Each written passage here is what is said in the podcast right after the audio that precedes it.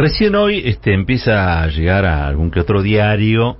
La investigación, excelente investigación que hicieron aquí en el, para el destape eh, Arely y Franco Misraji, y que tiene que ver con los llamados que cruzaban este, nada más y nada menos que el procurador bonaerense eh, Contegrán con la entonces gobernadora y con el equipo de trabajo de la gobernadora, entre ellos Marcelo Villegas, el ministro de Trabajo que aparece en el video de, de la Gestapo, ¿se acuerdan allí donde dijo cómo estaría de una Gestapo? Bueno, de hecho la tenía. Estaban sentados en esa mesa, este, nada más que y nada menos que el director de Asuntos Jurídicos de la, de la AFI, el, jefe, uno de los jefes de la inteligencia, este, todos muy encumbrados de la, de la AFI de Arribas y de Macri. Eh, y digo, empieza a llegar, y lo tengo que decir, casi en cuenta, en cuenta gotas. ¿Por qué? Bueno, yo creo que esa investigación, como todas las investigaciones que hace el Destape, eh, y como todas las investigaciones que han encarado Ari Lijalad y Franco Misraji, desnuda el, el loafer. Pero hay algo que, además de eso, hace que sea doble o triplemente meritorio el trabajo de, de Ari y de Franco. Y es que no le tiene miedo al loafer. Entonces puede contarlo. ¿no? Es como si uno eh, mirara al sol y se enseguece, entonces mira para otro lado. No, ellos no miran para otro lado. No le tienen miedo al loafer. Como periodistas investigan y como periodistas publican el resultado de esa investigación. En este caso, una investigación que involucra nada más y nada menos que al actual procurador, que era el procurador de entonces también, un procurador macrista que en provincia de Buenos Aires hace y deshace y que evidentemente coordinó con el poder político toda una estrategia criminal, una estrategia penal para encarcelar a dirigentes sindicales. Mire, ¿de qué se ocupaba el, gobierno de la provincia de Buenos Aires de entonces, el de, María Eugenia Vidal, y para qué tenían un ministro de Trabajo? El ministro de Trabajo hacía cumplía funciones que en realidad este, debería eh, estar en, cabeza de otras personas, ¿no?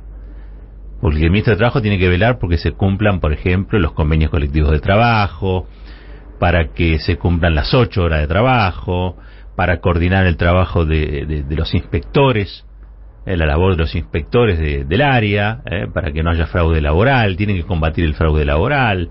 digo, el Ministerio, el Ministerio de Trabajo tiene que este, conciliar cuando el capital y los sindicatos o las empresas y los trabajadores no se ponen de acuerdo, bueno, tiene que conciliar, tratar de en la mesa llevar algún tipo de... No, no, esta gente no se dedicaba a eso. Esta gente quería bajar salarios y la mejor idea que se le ocurrió para bajar salarios fue encarcelar a los dirigentes sindicales y meter miedo al resto de la sociedad. Eso es Loafer. Al que no pudieron quebrar, este, yo siempre lo tengo en ese sentido muy en mucha estima a Roberto Baradel. A Roberto Baradel se lo hicieron. Ahora Cristina Camaño le entregó a Baradel todo lo que había sido las carpetas, con los seguimientos que le habían hecho, con datos de su familia, con datos de sus hijos. Y la verdad que Baradel, pese a los aprietes, algunos que eran a través de amenazas eh, de gente desconocida o anónima, y otros que eran públicos, directamente del presidente, de la gobernadora, nunca aflojó ni abajo del agua, flojo Baradel. Yo quiero dirigentes sindicales así, ¿no? Yo quiero dirigentes sindicales así. En eso, la verdad que la, gente de Suteba tiene una. Tiene en, Roberto Baradel alguien que, evidentemente, tiene mucho coraje. Porque hubo que seguir peleando en esas condiciones. Y peleando por los derechos de trabajador y de trabajadora en la educación, ¿no? Y esto yo lo, quiero destacar porque no es la consecuencia habitual del loafer. El loafer lo que trata es de meter miedo. El loafer lo que trata es de desmoralizar, de aislar a aquellos dirigentes que cumplen el mandato para que han sido elegidos como dirigentes. Entonces es clave que haya también periodistas como Ari, como este Misraji, que no tengan miedo y que puedan eh, hacer ese tipo de investigaciones y que haya también eh, un portal como el Destape, una radio como el Destape, ustedes conocen y saben de esta de esta este, aventura, que más que una aventura es una necesidad que tampoco tenga miedo y que publique lo que hay que publicar. Es una vergüenza que el procurador haya coordinado actividades a través de comunicaciones telefónicas con la gobernadora, con el ministro de Trabajo, con los servicios de inteligencia para perseguir, entre otras cosas, a, a los sindicalistas. Para Moyano ya tenían preparado una celda para el padre y para el hijo. Esa era la política eh, pública de empleo que tenía el macrismo. Utilizar el Código Penal para generar qué? Para generar condiciones. ¿Qué tipo de condiciones? Bueno, regresivas para el trabajador y la trabajadora. Porque no iban por Moyano, porque Moyano, este, no, iban por Moyano porque Moyano hace bien, no por lo que hace mal. ¿No? Digo, eh, me parece que eso es muy, es muy claro. ¿Y qué es lo que hace bien Moyano? Bueno, representa al conjunto de trabajadores que se ven referenciados en él, y los representa de un modo inquebrantable y después probablemente cometa muchos errores. Moyano ha sido Hugo una persona que ha cometido muchos errores políticos, muchísimos, que indirectamente, como consecuencia, pueden tener también no solamente beneficios, sino complicaciones para el pueblo trabajador.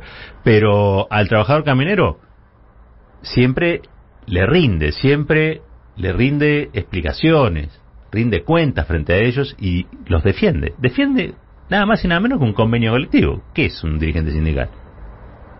Alguien que defiende un convenio colectivo de trabajo, punto.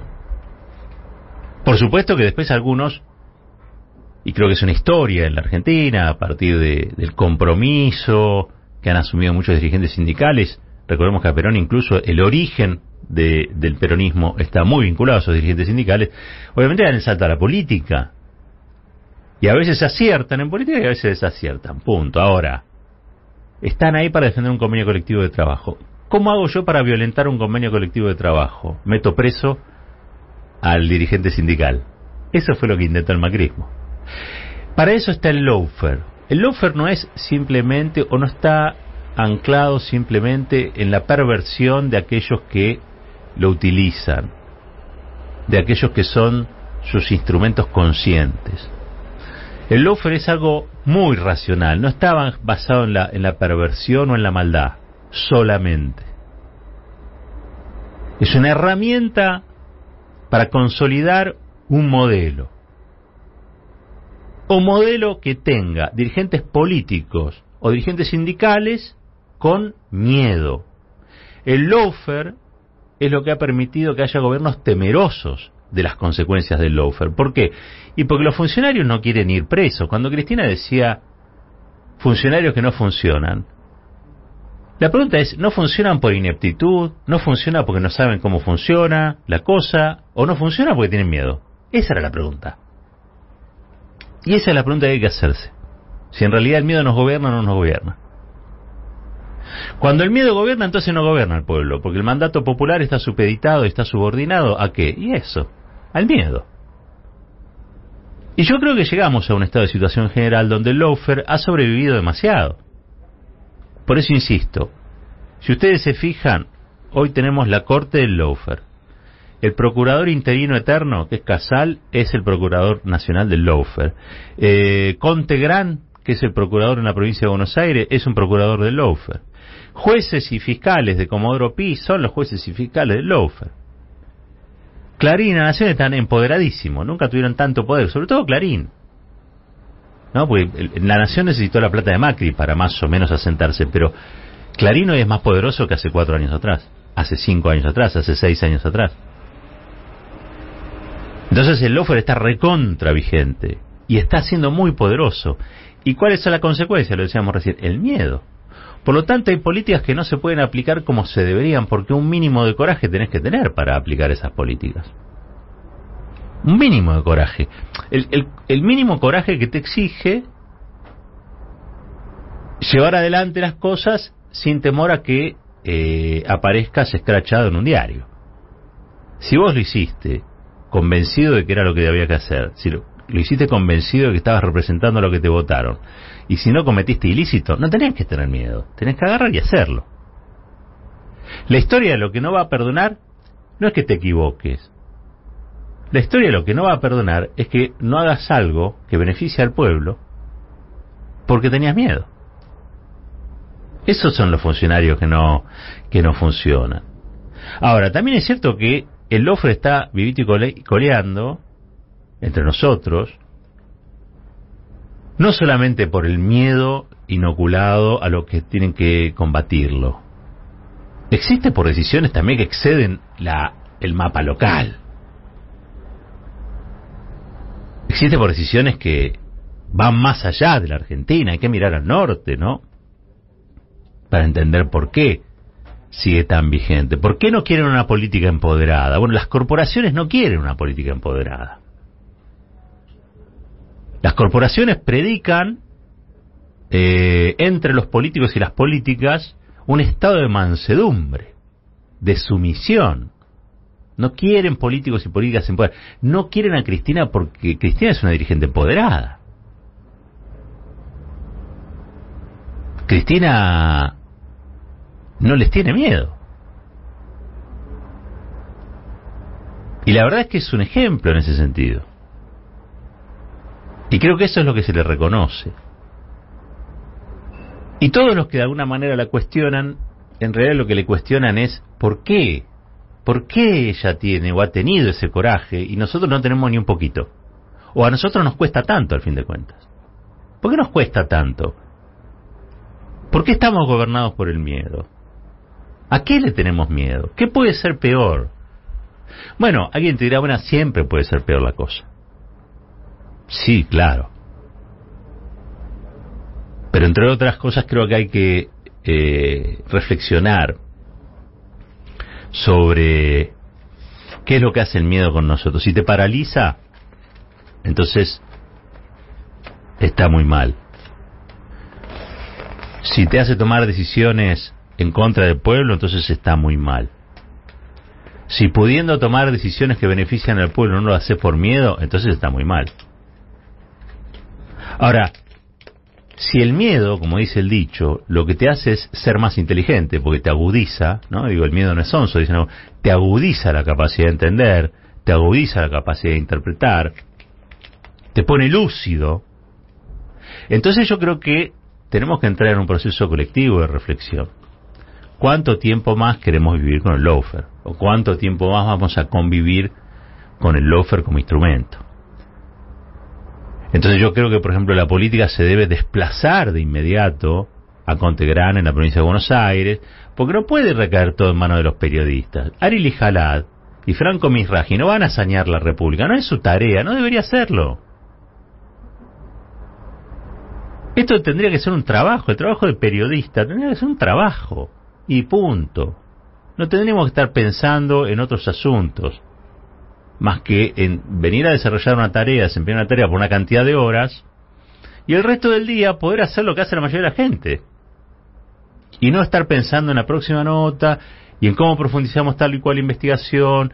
Pero claro, nos va la vida en eso, nos gusta hacer esto que hacemos, no sabríamos hacer otra cosa, pero no puede una sociedad funcionar solamente sobre el exceso de responsabilidad o el exceso, si se quiere, de compromiso de un sector como el periodismo. El periodismo hecho como lo hace Nari o como lo hace este Franquito, Franco Mirraje. Eso no, no tiene destino. Nosotros necesitamos que también haya jueces, que haya fiscales, que haya políticos, que haya políticas que nos dejen descansar un poco. No tenemos capa, ¿eh?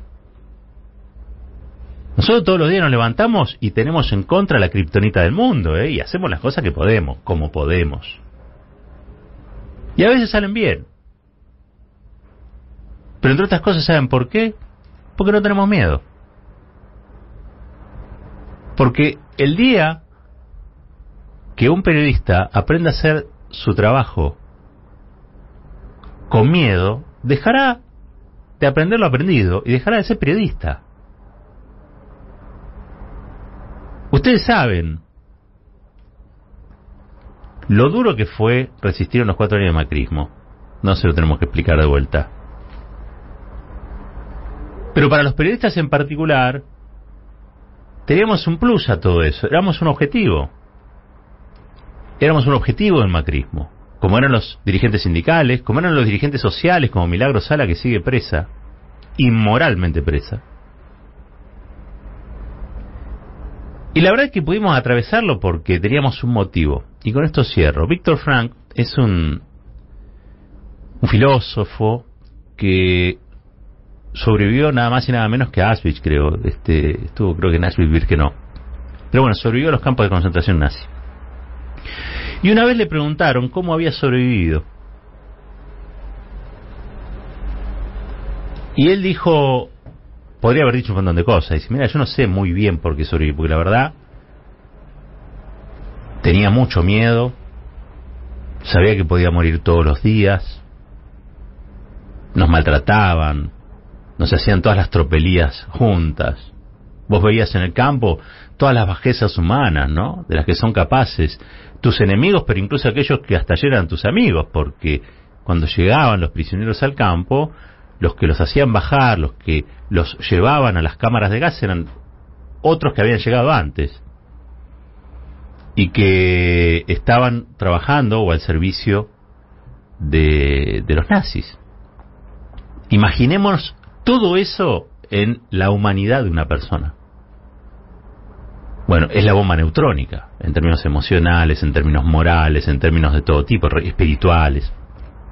Pero Víctor Frank dijo una cosa y quedó para la posteridad.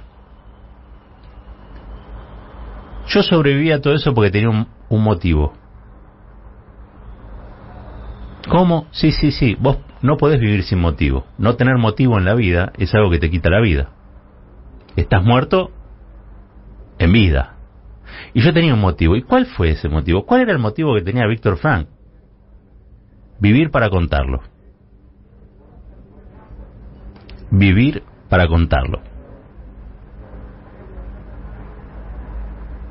Por lo tanto, nosotros que hacemos lo que hacemos sin fueros, nosotros que hacemos lo que hacemos por convicción, lo único que le podemos ofrecer a la política es que no renuncien a los motivos. Diez minutos pasaron de las ocho.